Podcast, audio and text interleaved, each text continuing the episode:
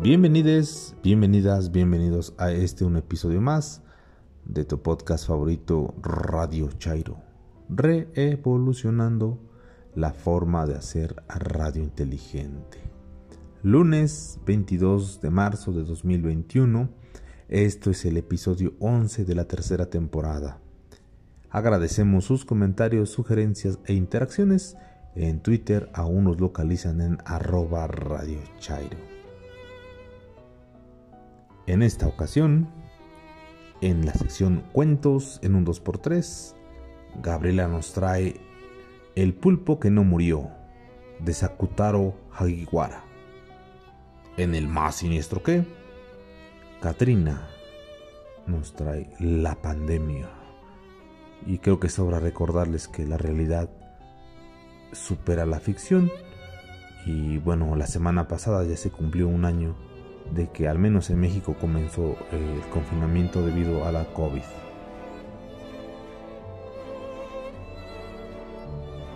En voz de Katrina, el hombre muerto. Un lúgubre cuento de Horacio Quiroga, como todo lo que llegó a escribir fenomenal. En la reseña literaria, una novela del año 2003 de Mark Haddon, en voz de Gabriela, El curioso incidente del perro a medianoche.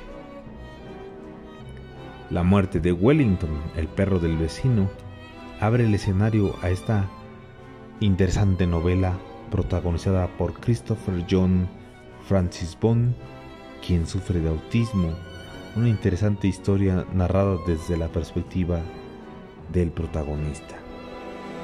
Y para finalizar, la última pregunta de Isaac Asimov en esto, que es la tercera parte que nos entrega John Links. Sin más por el momento, comenzamos.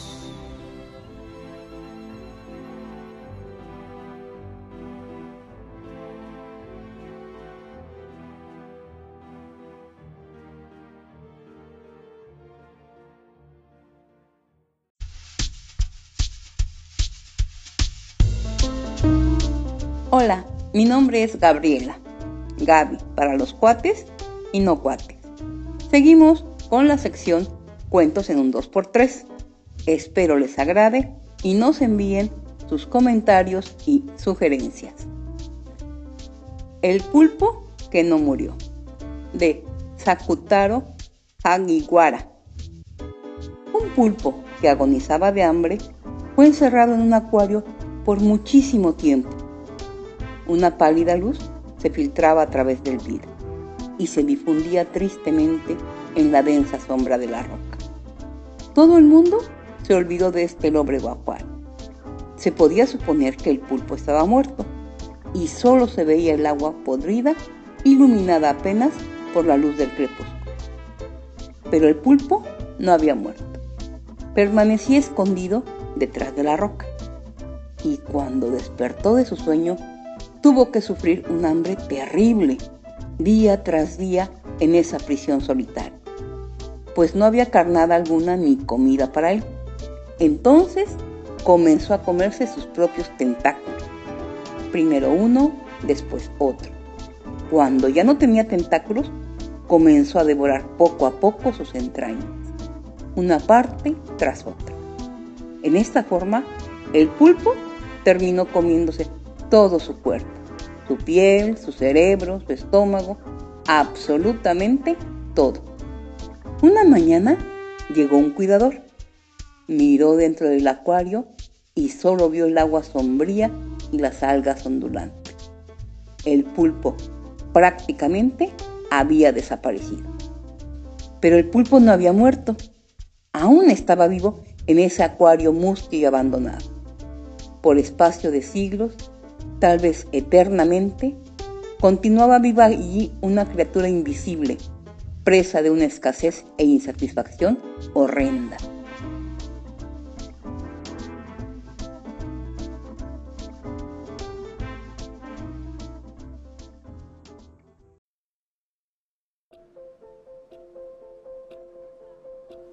buenos días, buenas tardes, buenas noches, escuchas de Radio Chairo. Soy Katrina. En este más siniestro que traigo para ustedes una historia. ¿Será real? ¿Será ficción? Júzgala tú. a un año de la pandemia. El 31 de diciembre de 2019, la República Popular China notificó un grupo de casos de neumonía de etiología desconocida, identificados posteriormente el 9 de enero de 2020 como un nuevo coronavirus por el Centro Chino para el Control y la Prevención de Enfermedades. El 30 de enero de 2020, la Organización Mundial de la Salud declaró el brote como una emergencia de salud pública de importancia internacional. El 11 de febrero, la OMS nombró a la enfermedad COVID-19, abreviatura de Enfermedad por Coronavirus 2019, y el Comité Internacional sobre la Taxonomía de los Virus anunció coronavirus 2 del síndrome respiratorio agudo severo, SARS-CoV-2, como el nombre del nuevo virus que causa COVID-19. El 11 de marzo de 2020, COVID-19 fue declarada una pandemia por el director general de la OMS y el 31 de julio el director declaró que el brote seguía constituyendo una emergencia de salud pública de importancia internacional. Aceptó el asesoramiento del Comité de la OMS y lo presentó a los estados parte como recomendaciones temporales en virtud del Reglamento Sanitario Internacional 2005. El 9 de julio de 2020, el director general de la OMS anunció la puesta en marcha del Grupo Independiente de Preparación y Respuesta frente a las pandemias, que evaluaría de manera independiente y exhaustiva las enseñanzas extraídas de la respuesta sanitaria internacional a la COVID-19. La sexta reunión del Comité de Emergencias convocada por el director general de la OMS en virtud del Reglamento Sanitario Internacional de 2005 sobre la enfermedad por el coronavirus de 2019 se celebró el jueves 14 de enero de 2021.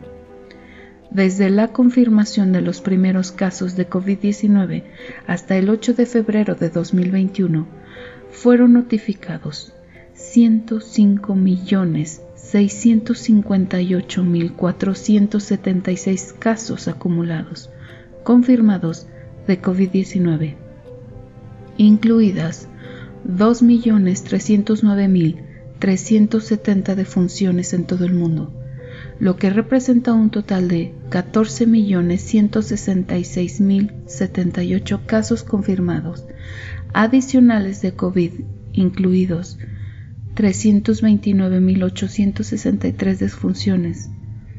Después de la última actualización epidemiológica publicada por la Organización Panamericana de la Salud y la Organización Mundial de la Salud, el 15 de enero de 2021. Del total de casos confirmados acumulados a nivel global, 30% fueron notificados entre mediados de diciembre, semana epidemiológica 51 de 2020, y fines de enero, semana epidemiológica 4 de 2021, mientras que el 30% de las defunciones fueron notificadas entre inicio de diciembre, semana 50, de 2020 y fines de enero, semana 4 de 2021. Desde la notificación de los primeros casos de COVID-19 hasta el 8 de febrero, las regiones de la OMS de las Américas y de Europa representaron el 79% del total de casos y el 81% del total de defunciones. Los 56 países y territorios de la región de las Américas han notificado casos y defunciones de COVID-19. Desde la actualización epidemiológica publicada el 15 de enero de 2020 hasta el 8 de febrero de 2021, fueron notificados 6.574.308 casos confirmados de COVID-19, incluidas 158.356 defunciones adicionales en la región de las Américas, lo que representa un aumento del 14% de casos y de 14% de defunciones. En México, al 27 de febrero de 2021 se reportaron 1.630.002 personas recuperadas de COVID-19 y 185.257 defunciones confirmadas.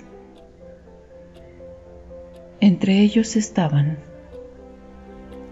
Noé, padre y esposo, quien no alcanzó a ser vacunado y que fue engañado por un médico, quien al recetarle un tratamiento inadecuado le restó posibilidades de sobrevivir. Fue ingresado en el hospital donde luchó como era su costumbre, hasta que finalmente se cansó y se despidió de su único hijo, un joven que se quedó sin el apoyo moral de su padre y al cuidado de su madre. También estaba Gladys, madre y abuela, quien dio todo su amor y apoyo y energía en el cuidado de su hija mayor, quien se contagió de COVID-19 en diciembre, y que en la segunda semana de enero mostró repentinamente los síntomas. Su esposo y su hija fueron engañados por una clínica que sacaba adelante a cualquier paciente de COVID. Sin embargo, siendo Gladys una ama de casa, autoempleada como estilista, sin servicio médico, sin grandes recursos y aún cuando un neumólogo la visitó en su casa, pagado por uno de sus hermanos, el tratamiento fue caro e inadecuado, lo que la llevó a perder el tiempo en casa, encerrada y sola en su recámara. Finalmente, cuando un enfermero que intentaba obtener beneficio de la situación, en una chispa de moral, observó que Gladys perdía la batalla, recomienda que la ingresen a un hospital y ahí luchó, tanto como pudo, por cuatro semanas. Quizás pensaba en su hija, en su nieta, en su esposo o en su hijo de 13 años. Finalmente se marchó. Pagaron 200 pesos extra al servicio funerario para comprobar que eran los restos de su madre y esposa. Las cenizas de Noé y Gladys volvieron a su familia y les acompañarán al menos simbólicamente el resto de sus días. Y así, y así, más de 100.000 mexicanos.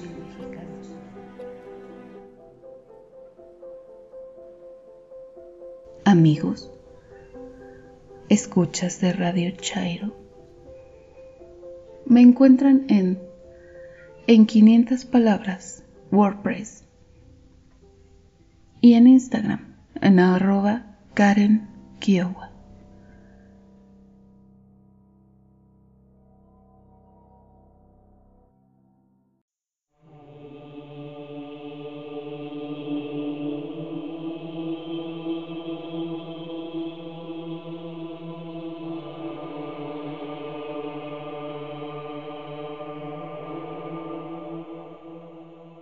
Buenos días, buenas tardes, buenas noches.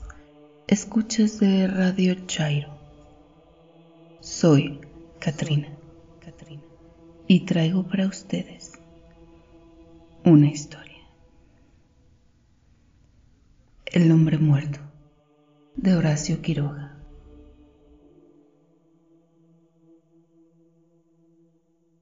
El hombre y su machete Acaban de limpiar la quinta calle del Bananal. Faltábanle aún dos calles, pero como en estas abundaban las chircas y malvas, la tarea que tenía por delante era muy poca cosa. El hombre echó, en consecuencia, una mirada satisfecha a los arbustos rosados y cruzó el alambrado para tenderse un rato en la gramilla. Mas al bajar el alambre de púa y pasar el cuerpo, su pie izquierdo resbaló sobre un trozo de corteza desprendida del poste, a tiempo que el machete se le escapaba de la mano Mientras caía, el hombre tuvo la impresión sumamente lejana de no ver el machete de plano en el suelo.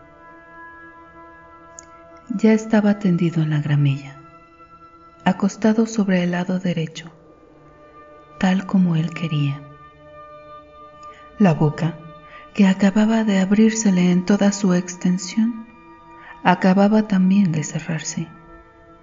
Estaba como hubiera deseado estar, las rodillas dobladas y la mano izquierda sobre el pecho. Solo que tras el antebrazo e inmediatamente por debajo del cinto surgían de su camisa el puño y la mitad de la hoja del machete, pero el resto no se veía. El hombre intentó mover la cabeza en vano echó una mirada de reojo a la empuñadura del machete, húmeda aún del sudor de su mano. Apreció mentalmente la extensión y la trayectoria del machete dentro de su vientre y adquirió fría, matemática e inexorable la seguridad de que acababa de llegar al término de su existencia la muerte. En el transcurso de la vida se piensa muchas veces en que un día, tras años, meses, semanas y días preparatorios, llegaremos a nuestro turno al umbral de la muerte. Es la ley fatal, aceptada y prevista, tanto que solemos dejarnos llevar placenteramente por la imaginación a ese momento, supremo entre todos, en que lanzaremos el último suspiro.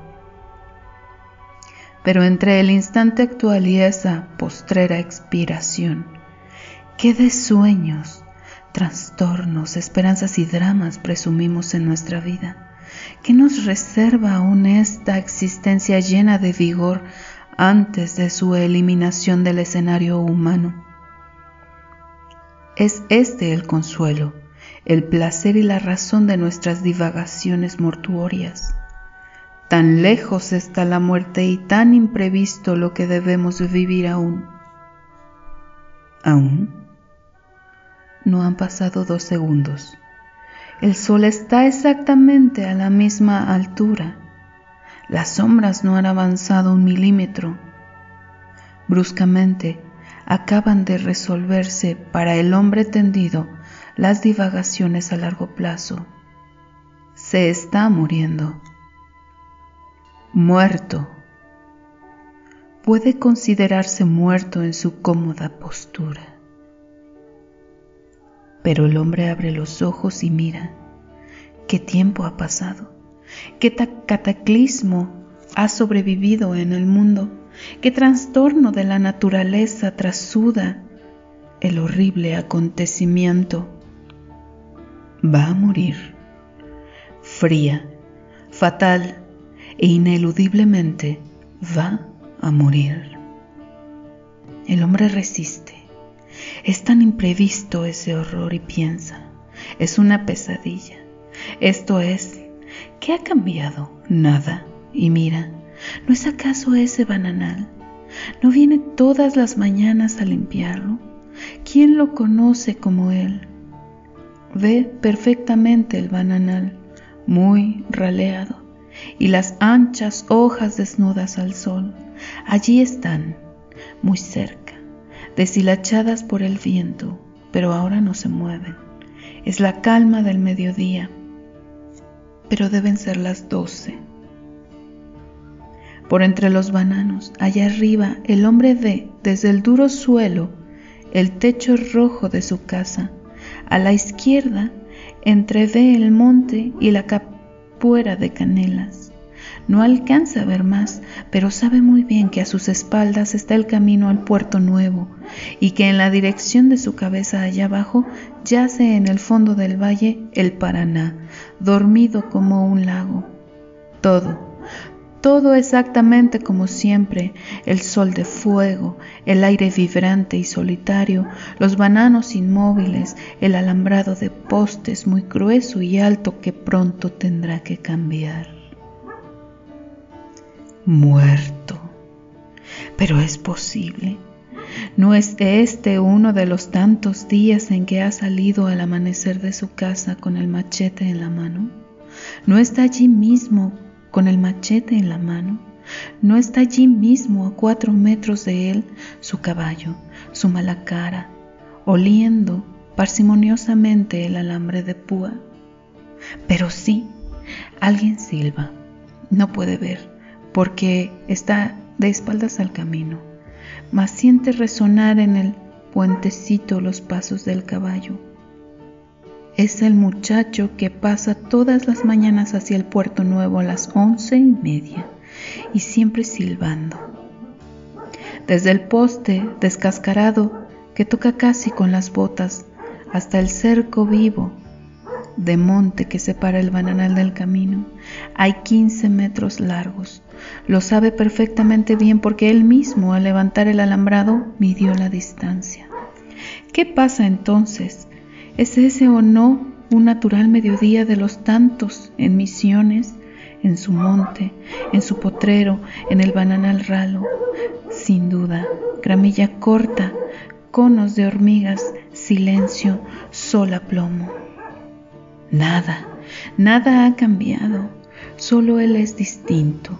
Desde hace dos minutos su persona, su personalidad viviente, nada tiene ya que ver con el potrero que formó él mismo a asada durante cinco meses consecutivos, ni con el bananal, obras de sus solas manos, ni con su familia. Ha sido arrancado bruscamente, naturalmente, por obra de una cáscara lustrosa y un machete en el vientre. Hace dos minutos. Se muere. El hombre muy fatigado y tendido en la gramilla sobre el costado derecho se resiste siempre a admitir un fenómeno de esa trascendencia. Ante el aspecto normal y monótono de cuanto mira, sabe bien la hora, las once y media. El muchacho de todos los días acaba de pasar el puente, pero no es posible que haya resbalado. El mango de su machete pronto deberá cambiarlo por otro, tiene ya poco vuelo. Estaba perfectamente oprimido entre su mano izquierda y el alambre de púas. Tras diez años de bosque, él sabe muy bien cómo se maneja un machete de monte. Está solamente muy fatigado del trabajo de esa mañana y descansa un rato como de costumbre. ¿La prueba? Pero esa gramilla que entra ahora por la comisura de su boca, la plantó él mismo en panes de tierra distantes un metro uno de otro. Ya, ese es su bananal y ese es su mala cara, resoplando cauteloso ante las púas del alambre. Lo ve perfectamente, sabe que no se atreve a doblar la esquina del alambrado porque él está echado casi al pie del poste. Lo distingue muy bien y ve los hilos oscuros de su sudor que arrancan de la cruz y del anca. El sol cae a plomo y la calma es muy grande, pues ni un fleco de los bananos se mueve. Todos los días, como ese, ha visto las mismas cosas. Muy fatigado, pero descansa solo. Deben de haber pasado ya varios minutos. Y a las doce menos cuarto, desde allá arriba, desde el chalet de techo rojo, se desprenderán hacia el bananal su mujer y sus dos hijos, a buscarlo para almorzar. Oye siempre antes que las demás la voz de su chico menor que quiere soltarse de la mano de su madre. Piapa, piapa. ¿No es eso? Claro, oye, ya es la hora. Oye efectivamente la voz de su hijo. ¡Qué pesadilla! Pero es uno de los tantos días, trivial como todos, claro está, luz excesiva, sombras amarillentas, calor silencioso de horno sobre la carne que hace sudar al malacara inmóvil ante el bananal prohibido. Muy cansado, mucho, pero nada más. ¿Cuántas veces a mediodía como ahora ha cruzado volviendo a casa ese potrero que era Capuera cuando él llegó y antes había sido Monte Virgen? Volvía entonces muy fatigado también con su machete pendiente de la mano izquierda a lentos pasos.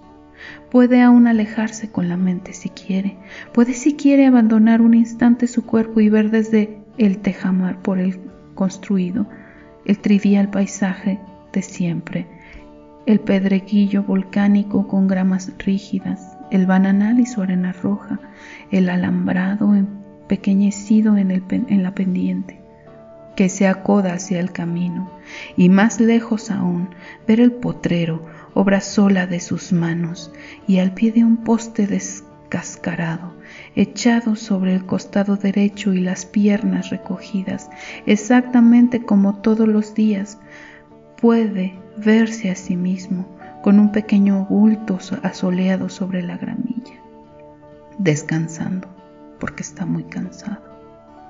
Pero el caballo, rayado de sudor e inmóvil, de cautela ante el esquinado del alambrado, ve también al hombre en el suelo y no se atreve a costear el bananal. ¿Cómo desearía? Ante las voces que ya están próximas, piapa, Vuelve un largo, largo rato las orejas inmóviles al bulto y tranquilizado al fin, se decide a pasar entre el poste y el hombre tendido que ya ha descansado.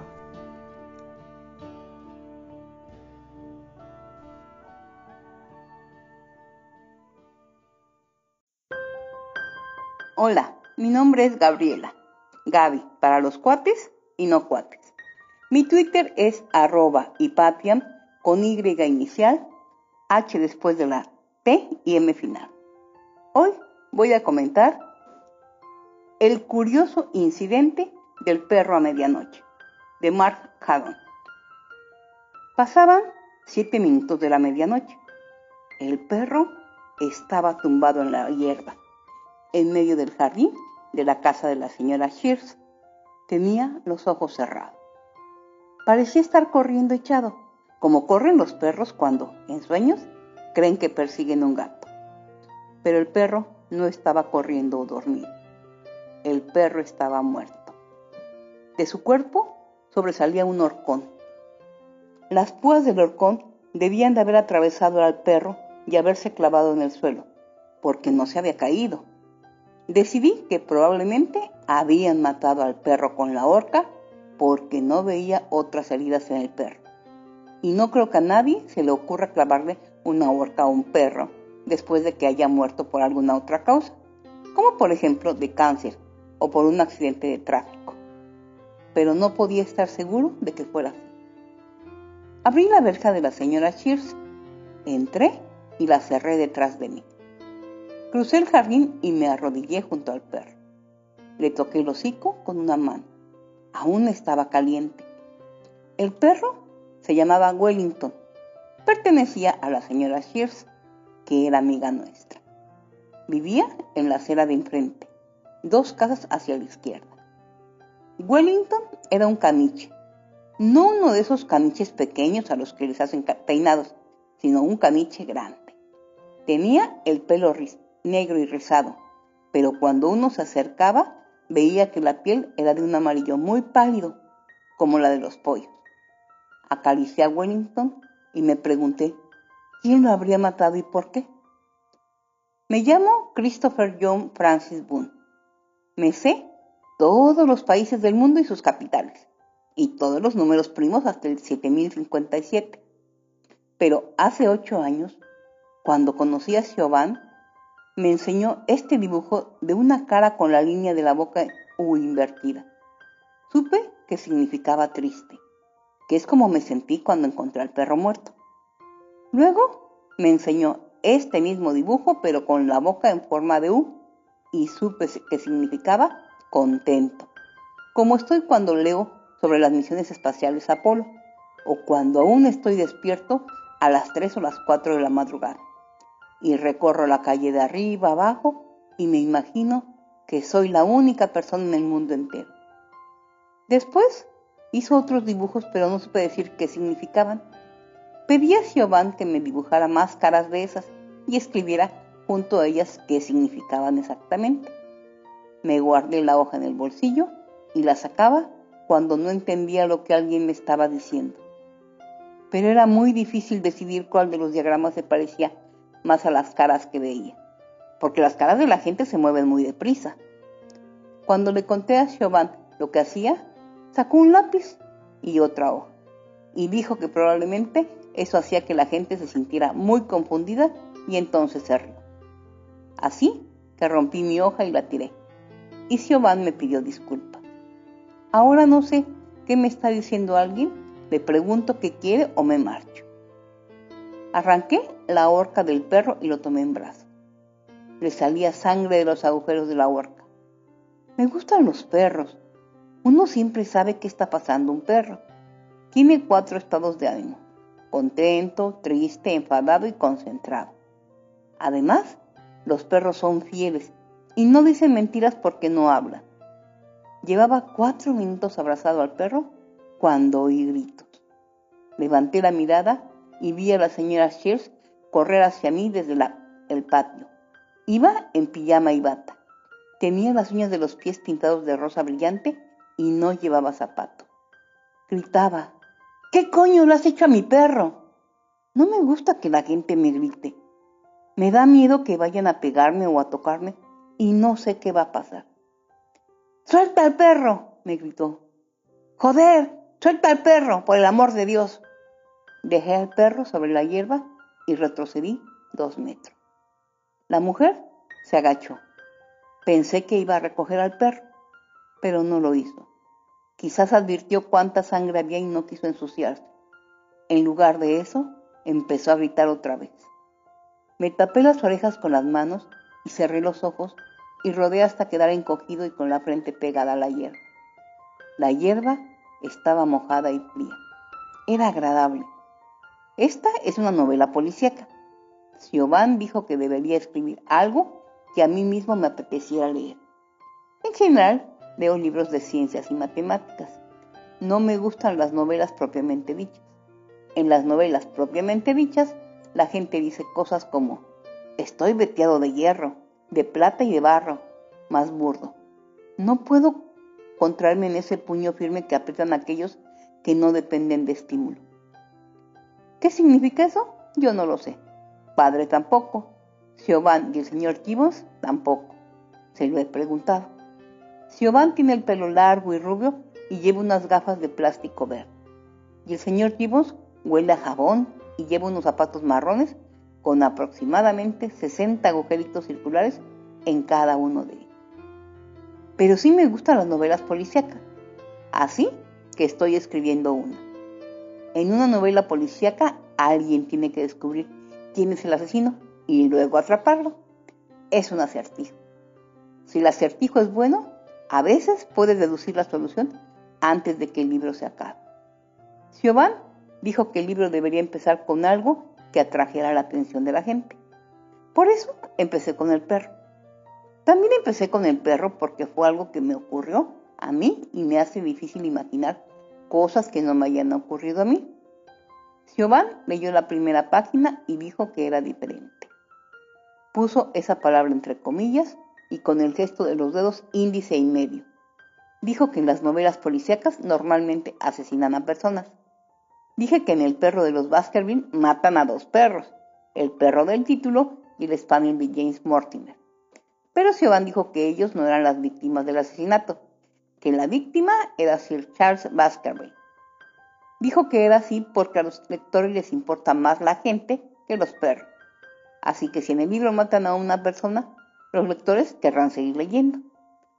Le dije que yo quería escribir sobre algo real y que conocía a gente que había muerto de muerte natural, pero no conocía a nadie que hubiera muerto de forma violenta, excepto al padre de Edward. del colegio, el señor Paulson, y que eso había sido un accidente de planeador, no un crimen, y que en realidad no lo conocía. También dije que me gustan los perros, porque son leales y honestos, y algunos perros son más listos y más interesantes que algunas personas. Steve, por ejemplo, que viene al colegio los martes, necesita ayuda para comer, y ni siquiera es capaz de traerte un palo si se lo lanzas. Giovanni me pidió que no se lo dijera eso a la madre de Steve. Entonces llegó la policía.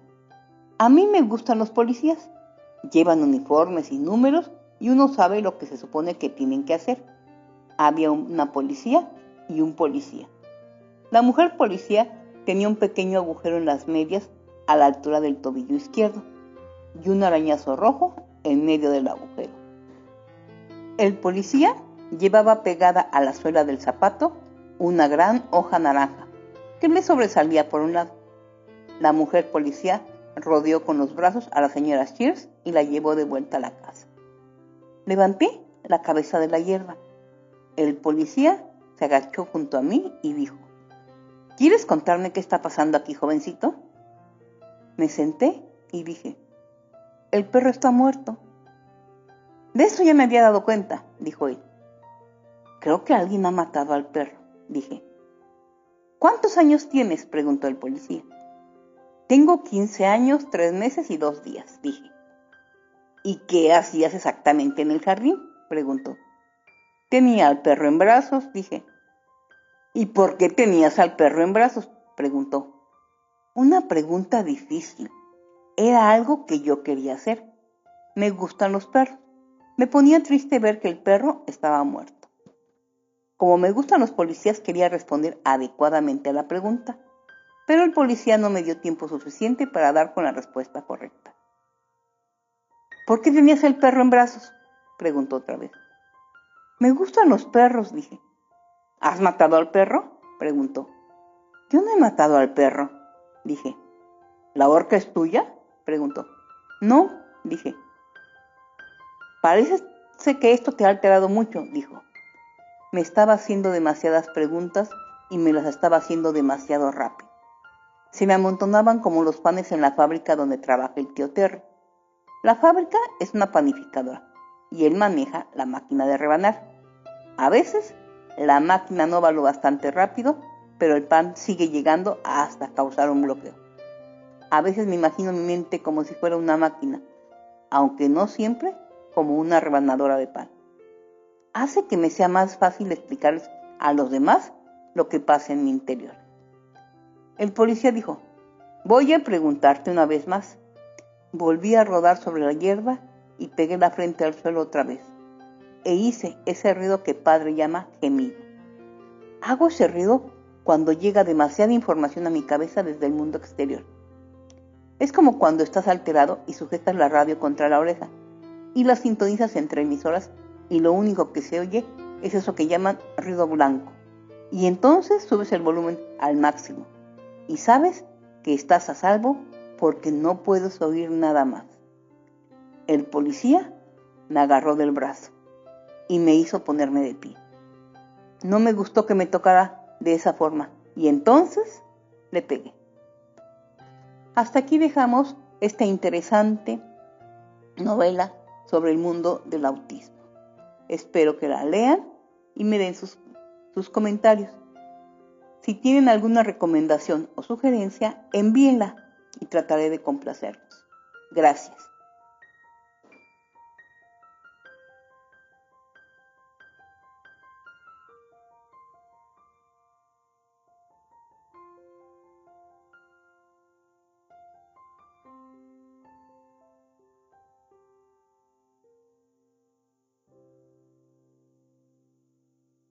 La mente de C. Prime abarcó la nueva galaxia con un leve interés en los incontables racimos de estrellas que la poblaban. Nunca había visto eso antes. ¿Alguna vez las vería todas? Tantas estrellas, cada una con su carga de humanidad. Una carga que era casi un peso muerto. Cada vez más, la verdadera esencia del hombre había que encontrarla allá afuera, en el espacio. En las mentes, no en los cuerpos. Los cuerpos inmortales permanecían en los planetas, suspendidos sobre los eones. A veces despertaban a una actividad material, pero eso era cada vez más raro. Pocos individuos nuevos nacían para unirse a la multitud increíblemente poderosa, pero ¿qué importaba? Había poco lugar en el universo para nuevos individuos. C. Prime despertó de su ensoñación al encontrarse con los sutiles manojos de otra mente. Soy C. Prime. ¿Y tú? Soy Disuk Woon. Tu galaxia. Solo la llamamos galaxia. ¿Y tú? Llamamos de la misma manera a la nuestra. Todos los hombres llaman galaxia a su galaxia, y nada más. ¿Por qué será? Porque todas las galaxias son iguales. No todas. En una galaxia en particular debe de haberse originado la raza humana.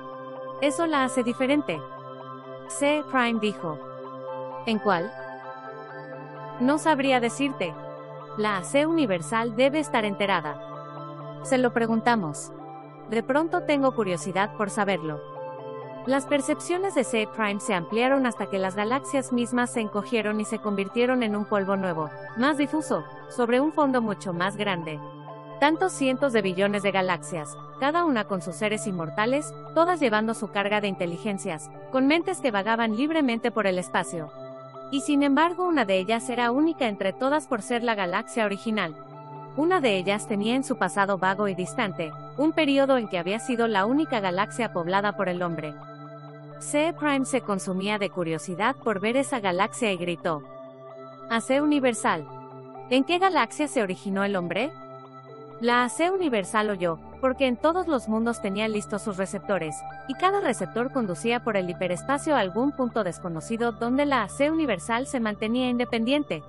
C. Prime solo sabía de un hombre cuyos pensamientos habían penetrado a distancia sensible de la AC Universal, y solo informó sobre un globo brillante, de 60 centímetros de diámetro, difícil de ver. ¿Pero cómo puede ser eso toda la AC universal? Había preguntado C. Prime. La mayor parte, fue la respuesta, está en el hiperespacio. No puedo imaginarme en qué forma está allí. Nadie podía imaginarlo, porque hacía mucho que había pasado el día, y eso C. Prime lo sabía, en que algún hombre tuvo parte en construirla, AC universal. Cada AC Universal diseñaba y construía a su sucesora. Cada una, durante su existencia de un millón de años o más, acumulaba la información necesaria como para construir una sucesora mejor, más intrincada, más capaz en la cual dejar sumergido y almacenado su propio acopio de información e individualidad. La AC Universal interrumpió los pensamientos erráticos de C. Prime, no con palabras, sino con directivas.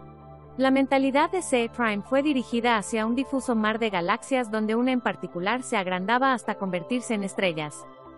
Llegó un pensamiento, infinitamente distante, pero infinitamente claro. Esta es la galaxia original del hombre. Pero era igual, al fin y al cabo, igual que cualquier otra, y C. Prime resopló de desilusión.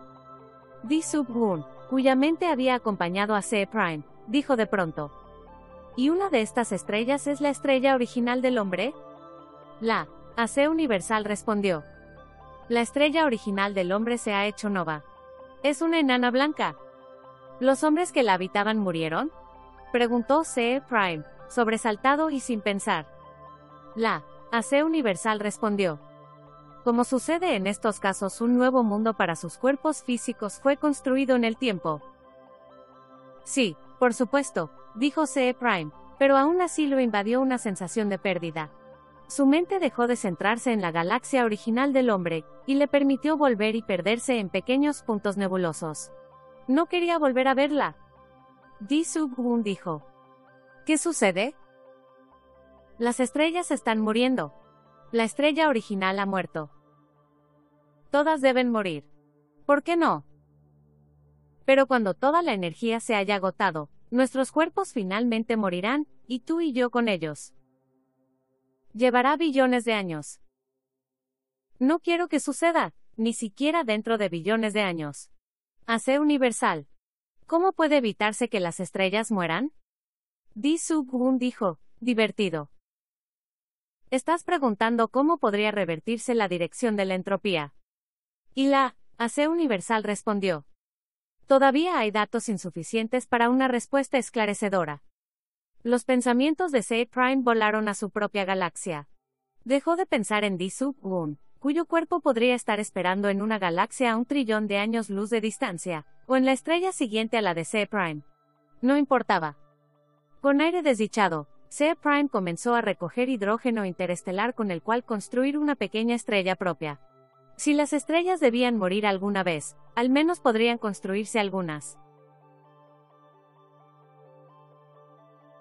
El hombre, mentalmente, era uno solo, y estaba conformado por un trillón de trillones de cuerpos sin edad, cada uno en su lugar, cada uno descansando, tranquilo e incorruptible, cada uno cuidado por autómatas perfectos, igualmente incorruptibles, mientras las mentes de todos los cuerpos se fusionaban libremente entre sí, sin distinción.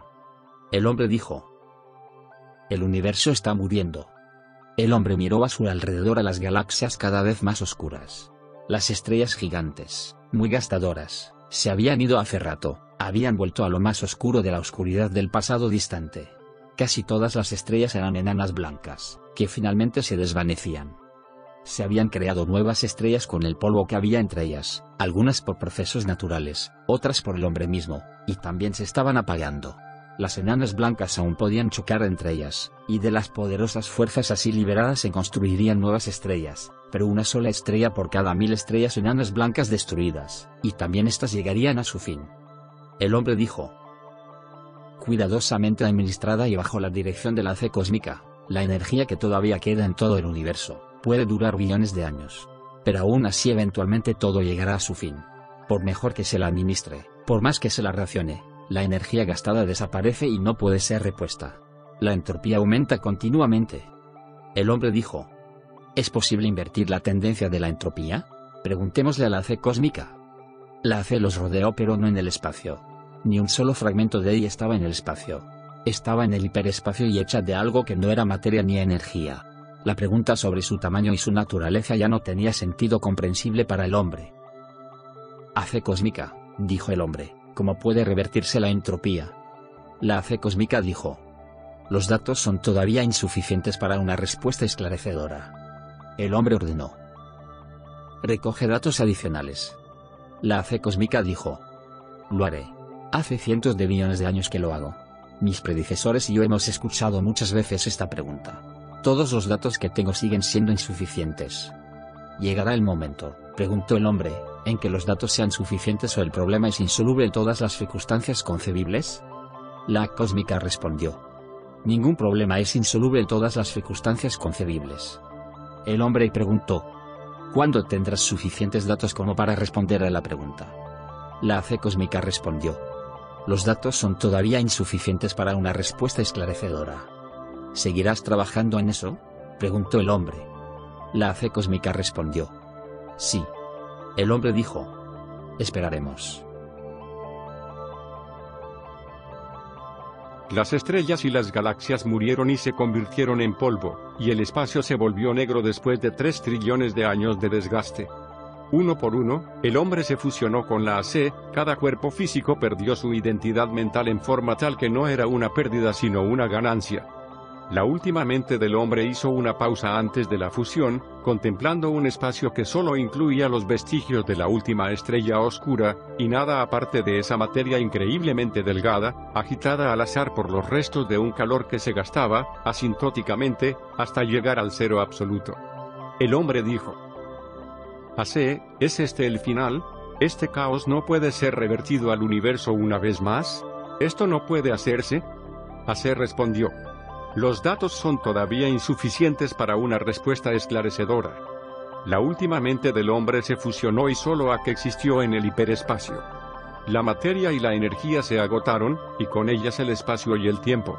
Hasta se existía solamente para la última pregunta que nunca había sido respondida desde la época en que dos técnicos en computación medio alcoholizados, tres trillones de años antes, formularon la pregunta en la computadora que era para hace mucho menos de lo que para un hombre el hombre.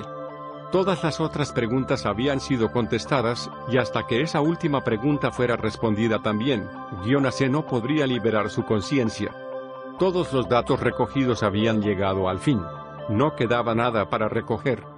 Pero toda la información reunida todavía tenía que ser completamente correlacionada y unida en todas sus posibles relaciones. Se dedicó un intervalo sin tiempo a hacer esto. Y sucedió que Ase aprendió cómo revertir la dirección de la entropía. Pero no había ningún hombre a quien Ase pudiera dar una respuesta a la última pregunta. No había materia. La respuesta, por demostración, se ocuparía de eso también. Durante otro intervalo sin tiempo, Ase pensó en la mejor forma de hacerlo. Cuidadosamente, Ase organizó el programa.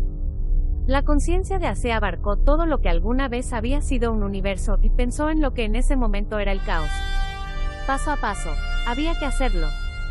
Y Ase dijo, hágase, la, luz. Y la luz se hizo.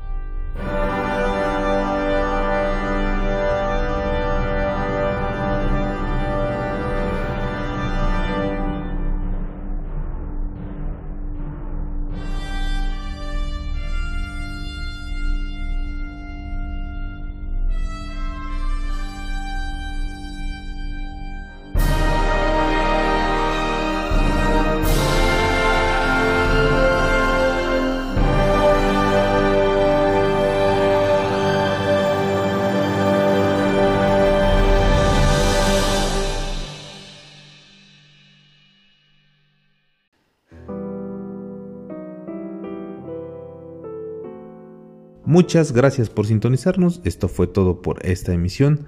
Agradecemos sus comentarios, sugerencias e interacciones. En Twitter aún nos localizan en arroba Radio. Espero que tengan un excelente inicio de semana. Mi recomendación personal, hagan el amor y no la guerra. Hasta la próxima.